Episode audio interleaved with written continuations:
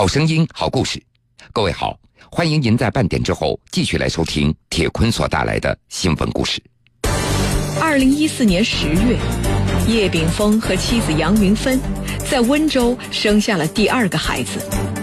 一年后，夫妻俩先后收到两份社会抚养费征收决定书，一份来自杨云芬的老家四川安岳县，一份来自叶炳峰的老家浙江开化县。其中，四川的社会抚养费为五万一千六百六十元，浙江的为八万四千七百元。今年四月，两人决定在四川缴纳社会抚养费。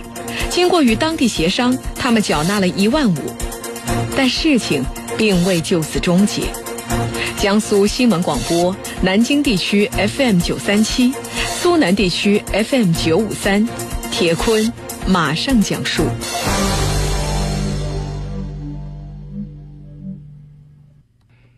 叶炳峰和妻子杨云芬两个人来温州有很多年了，他们经营着一家小小的加工店。二零一零年，他们有了第一个孩子，是个男孩，在浙江开化县出生，并且在当地上了户口。按照国家二零一一年计划生育的新政策，如果夫妻那都是农村户籍的话，第一胎又是女孩，那么允许生第二个孩子。叶炳峰夫妇那都是农村户籍。但是第一胎是个男孩，因此要生第二个孩子就算是超生了。叶炳峰听老家人说起，超生需要缴纳一笔社会抚养费，这在民间也称为超生罚款，大约是七八万的样子。二零一三年年底，十八届三中全会决定启动实施单独二孩政策。一方是独生子女的夫妇可以生育两个孩子的单独两孩政策依法启动实施，但是叶炳峰和杨云芬夫妻两个他们都不是独生子女，但是他们仍然想要第二个孩子。二零一四年十月份，他们的女儿在温州市中心医院出生了。女儿出生的头一年，户口一直没有上，原因很简单。如果上户口就会被发现是超生，那就要缴纳社会抚养费了。但是即使没有给女儿上户口，叶炳峰超生的事实还是被人发现了。根据他的回忆，一方面在生完女儿没多久，生育保险相关资料寄回到妻子杨云芬四川安岳的老家，准备向镇政府报销的时候，夫妻两个超生的事情就被镇里人所知道了。另外一方面，在杨云芬怀孕三个月的时候，叶炳峰一家人回了一趟老家浙江的开化县。杨云芬在开化县医院做了一次 B 超，不久，开化县计生部门打来电话，告知他们已经有了一胎，不能够再生第二个孩子了。如果要生，需要准备社会抚养费八万元左右。当时叶炳峰就回绝了。打那之后，他再也没有回到过开化县了。直到孩子一周岁以后，回到老家的叶炳峰被开化县阴坑乡计生办叫去问话，对方确认他违规生二孩的事情。叶炳峰先后收到两份社会抚养费征收决定书，一份那是来自妻子杨云芬的老家四川安岳县，而一份呢来自叶炳峰的老家浙江开化县。其中的落款显示，安岳县人口和计划生育局发函的日期那是在去年的十月十六号，而开化县卫生和计划生育局的落款则在去年的十月二十一号。因为社会抚养费的收取由各地人大所决定的，又和当地的人均收入相关，所以不同地方的超生罚款那也是不一样的。最后，安岳县对叶炳峰夫妇的超生罚款那是五万一千六百六十元，而开化县的罚款呢则为八万四千七百元。在叶炳峰看来，四川安岳县发函的时间是最早的，相对来说罚款也是最便宜的，但是他并没有在第一时间来缴罚款。去年的十月二十九号，十八届五中全会公报发布。全面实施一对夫妇可以生育两个孩子的政策，中国的人口政策开始变化了，允许全面二孩。叶炳峰就想了，也许自己可以搭着顺风车免去那个超生罚款了。半年以后，叶炳峰没有等来他想象当中的新政。根据四川、浙江两地卫计委的解释，叶炳峰夫妇生二孩的时间要早于全国全面二孩的时间，因此依然要补齐之前的罚款。两个地方相比较，出于便宜的考虑，叶炳峰他就选择向妻子老家四川安岳县缴纳超生罚款五万一千六百六十元。在向妻子杨云芬所在的安岳县八一村打听以后，夫妻两个人得知，在当地五万多元的超生罚款执行的时候，只需要缴纳一万多元就可以了。通过电话，叶炳峰夫妇请村干部说情，能少交就少交。八一村的村干部岳云策也向记者证实，当地社会抚养费虽然数额不定，但是一般来说，这边缴一万多就可以了。杨云芬也回忆，今年四月份，她和姐姐杨云秀一同回到了四川安岳县的老家，在村干部岳云策的陪同之下，前往李家镇政府缴纳社会抚养费一万五千元。在把钱汇到指定银行账号以后，杨云芬得到了一张收据，左下角盖有安岳县李家镇计划生育办公室的印章，而右上角则是社会抚养征收专用章。随后，杨云芬给女儿在安岳县上了户口。今年四月份，叶炳峰拿着四川安岳县缴纳罚款的收据和处罚书，出现在了浙江开化县阴坑乡计生办，要求对方撤销此前的处罚决定书。但是看到收据，阴坑乡计生办对此并不认可。因为他们看到四川安岳县的决定书上五万多的罚款，最终怎么只收取了一万五？谢炳峰解释说，四川条件差，也就罚这么多了。一位经办此事的浙江开化县阴坑乡计生办的工作人员对记者说：“是不是发票，我也具体搞不清楚，到底是缴还是没缴，我也搞不清楚。”同时，这位计生工作人员也回忆。早在小孩出生的时候，他们就发现这对夫妇超生了。按照社会抚养费征收管理办法，如果两家计生单位都要处罚的话，应该是先发现的那一方进行处罚。随后，开化县卫计局就联系了安岳县来了解情况，认为自己这一方才是最先发现的。按照叶炳峰的说法。从浙江开化县阴坑乡卫计办回来之后没多久，四川安岳县卫计局的一位工作人员就给他打了一个电话，告诉他，不是只交一万五，只是暂时交一万五。另外，对方还告诉叶炳峰，说浙江方面对四川的做法不服气，并且提出要求，如果一定要在四川缴纳的话，那就必须要叶炳峰缴齐五万一千六百六十元的社会抚养费。安岳县卫计局的工作人员对叶炳峰说：“如果我们不撤销，你又不过来交钱，我们的工作就是失职，我们的工作人员就要受到处分。你要是愿意缴齐的话，他们就这个事不会再找你的麻烦了。”六月十三号，四川安岳县向叶炳峰夫妇发出了撤销社会抚养费征收决定书的通知书。编号显示，这是当地二零一六年发出的第一封撤销通知书。安岳县卫计局政法股的一位工作人员告诉记者，之所以撤销，那是因为属于一事两罚，重复处理。叶炳峰是在老家已经下发了处理决定之后，再到妻子老家四川的安岳这边来接受处理，安岳这边也并不知道。按照这位工作人员的说法。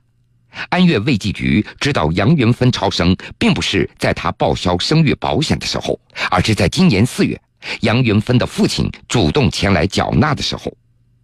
当时考虑到他们家里困难，所以先收取了一万五千元。这位工作人员还强调，叶炳峰夫妇手中的安岳县的社会抚养费征收决定书，二零一五年十月十六号的日期并不准确。对叶炳峰夫妇发出的社会抚养费征收决定书真实的时间应该是在今年四月份，说他们四月份来缴费的时候隐瞒了事实，没有说明已经被浙江开化县下达处理决定书的情况。这位工作人员表示，对方当时来接受处理的时候，要求把决定书的时间往前开，这是我们基层做的不好的地方。六月二十二号，浙江开化县卫计局通知叶炳峰，七月五号之前不缴纳社会抚养费八万四千七百元，将会申请法院强制执行。这不，七月五号马上就要到了，叶炳峰没有其他选择了，他准备到开化缴纳罚款。按照他的说法，如果有必要，我也会起诉四川安岳县卫计局，撤销决定书的行为是违法的。二零一四年十月，叶炳峰和妻子杨云芬在温州生下了第二个孩子。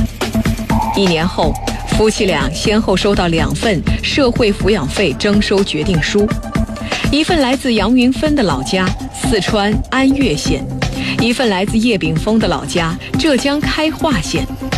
其中，四川的社会抚养费为五万一千六百六十元，浙江的为八万四千七百元。今年四月，两人决定在四川缴纳社会抚养费。经过与当地协商，他们缴纳了一万五。但事情并未就此终结。江苏新闻广播南京地区 FM 九三七，苏南地区 FM 九五三，铁坤正在讲述。对于叶炳峰夫妇这样的事情，我们来听听律师的观点。在浙江毕建律师事务所律师吴永水看来。按照社会抚养费征收管理办法，当事人现居住地或者是户籍地的计生部门都可以作出处理。如果生育的时候没有被发现，则由首先发现的那一方进行处理。具体要看双方第一次立案的时间。双方有一个立案表，按照立案表上的时间就可以了。不过，立案表只有计生部门有，当事人是无法看到的。除了立案表，其他方面很难留下证据。立案表也存在造假的可能。根据吴永水律师的观点，对于当事人来说，无法接触到立案表，就只能够凭借社会抚养费征收决定书的时间进行判断了。时间在前的一方先行缴纳。不过，吴永水律师同时分析，四川方面此前的征收决定书称需要缴纳五万多元。按照严格的法律程序，叶炳峰在四川的处罚如果没有撤销，处罚也并没有结束。用吴律师的话说，四川那边撤销决定书的时候，本来是可以提出行政诉讼的，认为四川方面撤销决定书的行为是违法的。但是，即便官司赢了，恢复决定书，当事人还是要按照五万多来征收。新闻故事。铁坤讲述。铁坤讲述。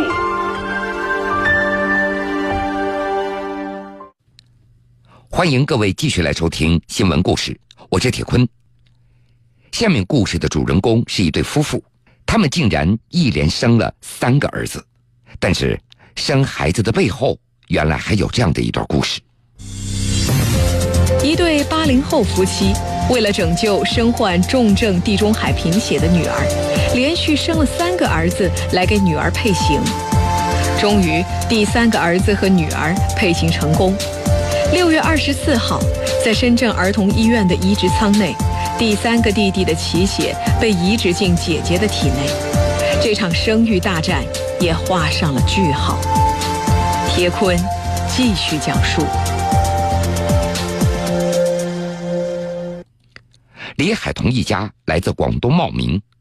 今年已经八岁的他，在一岁的时候就被查出患有重症地中海贫血。当时他脸色不对，脸色发黄，跟正常孩子明显不一样。看到孩子的脸色一直这样不正常，李海彤的爸爸妈妈不得不带着他到医院去做检查。这一检查，全家吓了一大跳，从来没有想到自己的女儿会得重症地中海贫血。经过在茂名医院检查治疗以后，一家人辗转到深圳进行治疗。后来听医生说，输血治疗这并不是长久之计，唯一能够彻底治愈的方式是进行造血干细胞的移植。造血干细胞最好的来源那是同胞之间的脐带血。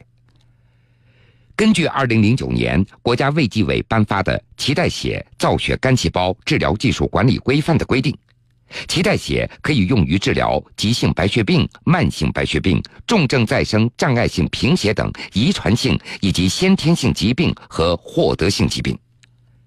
听了医生的建议，夫妻两个马上决定再生一个孩子。当时他们也没有想那么多，就急急忙忙生了第一个儿子。一年以后，李海彤的第一个弟弟就出生了，现在都已经上小学一年级了。遗憾的是，这第一个弟弟的脐带血和李海彤并没有配型成功。但是李海彤的爸爸妈妈并没有放弃，马上又开始准备生第二个孩子来做配型。一年之后，李海彤的第二个弟弟又出生了，差不多那是一年生一个小孩。可是第二个孩子的脐带血仍然没有配型成功。当时父母什么都不知道，什么也不懂。后来才知道，怀孕的时候可以检查的。李海彤的爸爸在深圳打工挣钱，而爷爷奶奶的年纪也大了，妈妈不得不待在家里照顾李海彤和这两个弟弟。两个弟弟，一个上一年级，一个已经上学前班了。可是为了救女儿，夫妻两个一直没有放弃。二零一四年年底，他们家又迎来了第三个儿子。这次在生孩子之前，他们做了一系列的检查，终于这次配型成功了。这第三个弟弟的脐带血和李海彤的配型完全相合。这个弟弟出生时就将脐带血采集保存到了广东省脐血库。在零下一百九十六度的液氮环境之下保存了一年多之后，终于在六月二十四号出库，由广东省脐血库的工作人员从广州送达深圳儿童医院。目前，我国经过批准并验收合格执业的脐血库只有七家，分别位于广东、上海、山东、北京、天津、浙江和四川。广东省脐血库是广东省唯一一家合法的脐血库。现在躺在移植舱内的李海彤，在爸爸的陪伴下，让脐血缓缓地移植进他的体内。由于移植舱内只能够进去一个家属，妈妈只能透过外面的电子屏幕在观看。李海彤的主治医生王医生说。李海彤这个孩子平时非常乖，治疗都非常配合，手术很成功。感谢命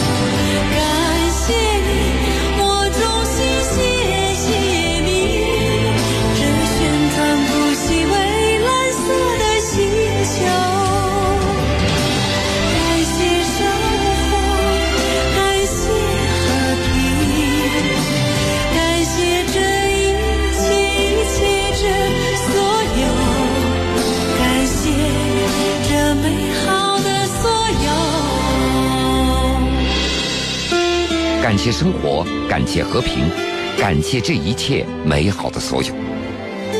好了，各位，铁坤也感谢您收听了今天全部的新闻故事。想了解更多新闻，敬请关注江苏广播网 vogs 点 cn。